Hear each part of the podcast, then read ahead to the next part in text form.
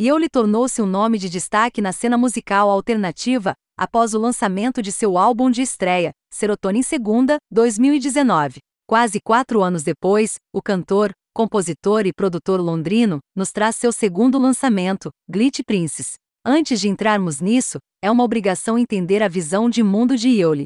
Filhos da era do Tumblr, eles sentiram uma forte conexão com as comunidades online do que com as da vida real. Eles construíram sua própria comunidade, onde poderiam se sentir seguros dos danos da vida real e até de si mesmos. Lentamente, Yoli começou a escrever e produzir suas próprias músicas, lançando 13 PS e uma trilha sonora de videogame entre 2014 e 2017. O artista foi fortemente influenciado pelo mundo online, que eles definem como uma faca de dois gumes. Pode fazer você se sentir em casa, mas você ainda é uma pessoa real vivendo no mundo real. Eles estão tentando unir os sentimentos de ambos os mundos através de sua música. Princesa Glitch começa com a introdução autobiográfica My Name is Nat Pniel, uma faixa minimalista de palavras faladas onde Yoli se apresenta. As coisas que eles gostam e as coisas que eles não gostam. Aqui, também somos apresentados a muitos dos temas do álbum, com Yoli dizendo que gosta de inventar mundos, ou ser um menino e ser uma menina.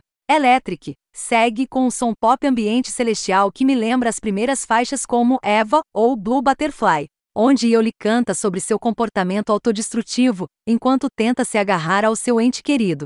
Eyes, a quarta faixa, é uma peça assombrosamente delicada onde Yoli toca em sua disforia corporal, repetindo: Como posso queimar meu próprio corpo? Entre um piano agudo e sintetizadores escuros e saturados contrastando com sua voz suave. As últimas três faixas que fecham o LP voltam ao ambiente onírico e as faixas pop glitch. E emoticon rindo o é uma carta para aquele que Yoli ama, onde eles confessam seus pensamentos mais sombrios e profundos ao outro significativo. E mesmo quando ambos lutam com sua saúde mental, e eu os ama. Friendly Machine está cheio de sintetizadores e microbeats semelhantes a ruídos.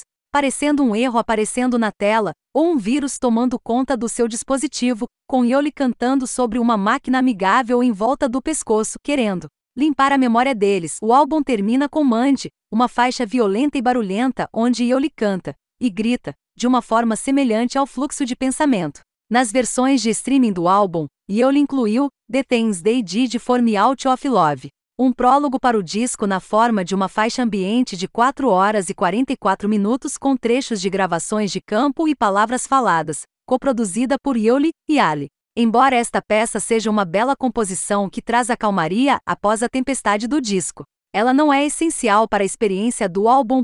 Glitch Princess é um manifesto da identidade e personalidade de Iole, e a expressão de muitas vozes inéditas afogadas no oceano da internet. Iole criou um disco íntimo e único, mas, ao mesmo tempo, fala de questões comuns à maioria das pessoas online, para aqueles que sofrem de doenças mentais, para aqueles que lidam com seu gênero e sexualidade, este registro também encapsula a experiência de ser um usuário de internet em seus muitos detalhes sonoros intrincados, o uso de microbeats, sessões de glitch e sintetizadores de pop ambiente. Se Visions by Grimes influenciou toda uma geração de novos artistas independentes durante a última década com seu som, podemos estar à frente de um dos discos que definirão os novos artistas desta década.